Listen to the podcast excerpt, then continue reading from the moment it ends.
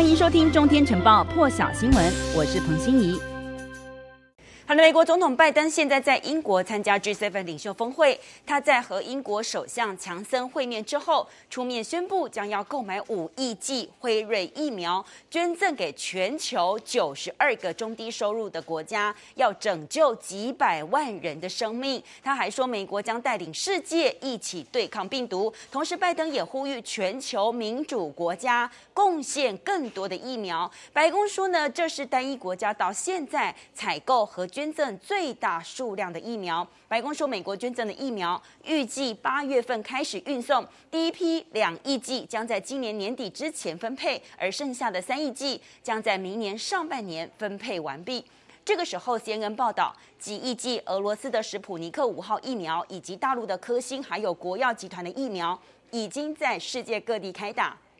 但是现在，只有国药疫苗被世卫的全球疫苗。取得机制接受。那根据彭博资讯看到的峰会公报的草案，G7 呢计划明年至少额外配送十亿剂新冠疫苗，协助全球八成的成人来接种。目标明年，也就是二零二二年的十二月底之前要终结疫情。但是现在根据世卫的估计，全球如果要成功抗疫的话，至少需要施打一百一十亿剂的疫苗。远远超过美国计划捐赠的数量，现在说是五亿剂，一百一十亿跟五亿剂的差别。印度公布过去二十四个小时有六千一百四十八人死于新冠，又创下了全球单日染疫死亡人数新高纪录了。累计全印度现在接近三十六万人染疫死亡，现在是全球第三多的。印度东部的比哈省当地官员甚至说。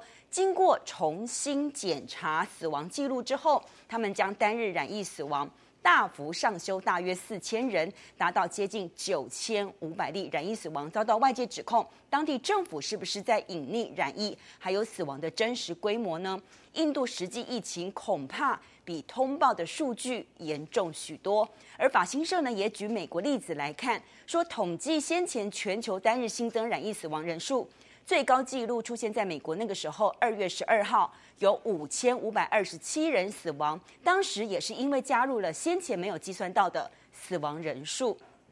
而日本首相菅义伟启程前往英国参加 G7，菅义伟说将在 G7 上面说明日本会彻底做好感染对策，实现一场安全而且安心的冬奥大会。可是呢，这个部分除了希望呢。可以获得国际的理解。菅义伟同时也宣布，总计要捐十亿美元来协助发展中国家取得疫苗。这当中呢，还发生了一段插曲，就是日本时事通信社报道说，菅义伟他们本来准备要搭乘的这个政府专机呢，发生了问题，让一行人临时改搭。预备机导致出发时间稍有推迟，而日本东京都新增四百三十九例的新冠确诊，连续二十八天低于上个星期同一天，而且最近一个星期平均每天新增病例数从四月六号以来再度出现低于四百例的情况，疫情看起来好像变得趋缓，但是东京都外出人潮持续显著增加，因此现在就有专家示警。就算疫苗持续接种，东京都八月还是有可能再进入紧急事态。估算的结果显示，这次紧急事态宣言解除之后，重症患者数目呢将会再次的增加。那无论疫苗接种率如何，八月上旬的重症病床的使用率都会超过七成，变成不得不再度发布宣言的一个状态。而这种估算呢，日本媒体报道其实并没有考量举行冬奥所造成的影响。因此呢，现在厚生劳动省专家组织会议主席也说，如果举行冬奥把这个部分算进去的话，将会成为确诊病例进一步增加的原因。而日本在东京还有大阪，其实他们都有开设大规模疫苗接种中心，而且是由防卫省，就相当于国防部的自卫队来负责接种业务。从五月二十四号就开始运行了。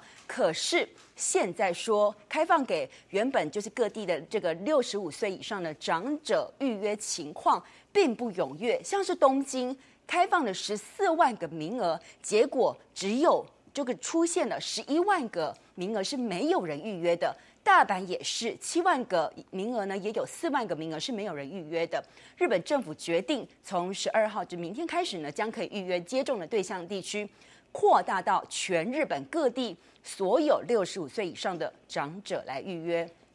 现在，韩国每日经济新闻报道说，南韩政府现在考量半导体可能会出现生产中断的情况，因此呢，考虑让包括晶片还有电子产业在内的重要企业员工。接种疫苗，避免生产中断。劳动部说已经发函给三星电子、SK 海力士还有 LG，询问他们对于新冠疫苗的需求。而三星还有 SK 海力士、乐金电子也证实，他们也接到政府的征询信函。只是南韩的新冠疫苗接种进度一开始非常的缓慢，像是南韩二月底才开始接种新冠疫苗，第一季接种人数。到十号已经突破了一千万人，接种率呢达到百分之十九点六。现在国防还有外交相关人员从十号开始施打，只需接种一剂的娇生疫苗。政府现在持续跟试图要再继续提高接种率，其中一项计划就是为二十四小时轮班作业企业的员工，还有经济不可或缺的企业员工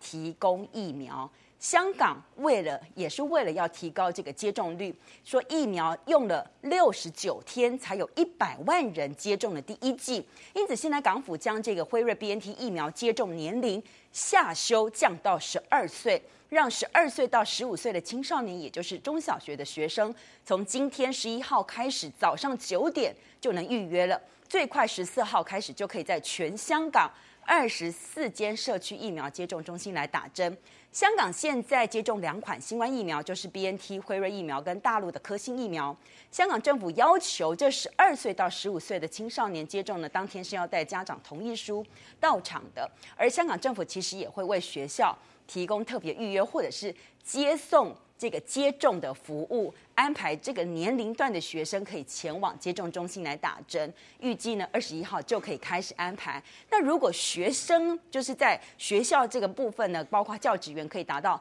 三百人的数量的话，那校方其实也可以另外再提供合适的场地来。进行接种，预计呢最快二十八号都可以安排这项服务。做了这么这么多，就是要提供提高这个接种率。而教育局也说，学校的接种率如果可以达到七成到八成，也许。香港的学校就可以恢复更多的活动，但是就是怕万一爆发了第五波的疫情，那已接种的还有没有接种疫苗的学生，可能就会有到时候会有不同上学的安排。但是目前教育局还没有更进一步的这个考量跟实际状况的一个规定。德国防疫主管机关现在建议民众说。可以混打疫苗，为什么会这么讲？就是德国现在科学家初步实验结果显示，说打第一剂施打这个 AZ 疫苗的人，第二剂打辉瑞 BNT 效果更好，在人体产生的这个免疫反应，还有两剂都打 BNT 疫苗的人相当甚至更强。但是呢，因为现在这个实验规模都还太小，而参与柏林这一次的实验呢，说只有三百四十人的这个医院的员工。那另外一所大学的实验说也有得到类似的结果，而且科学家发现，第一剂打 AZ，第二剂打 BNT 的人呢，其实体内抗体是两剂都打 AZ 的人的十倍，对于活化消灭新冠疫苗这个 T 细胞的效果也很好。那参与这个临床实验是只有。两百五十人，那现在这个结果也是没有经过专家的审查，因此现在说这个专家就说主持这个实验，他们说如果其他的研究团队有得到类似的结果，那相信学界就会认为就会认真来看待说。像 AZ 它是属于腺病毒的载体疫苗，跟这个辉瑞还有莫德纳呢是使用信使核糖核酸 mRNA 的疫苗，这两种的组合就是 AZ 加 BNT 的组合，也许就是可以成为之后的另外一种考量。更多精彩国际大师，请上中天 YT 收看完整版，也别忘了订阅、按赞、加分享哦。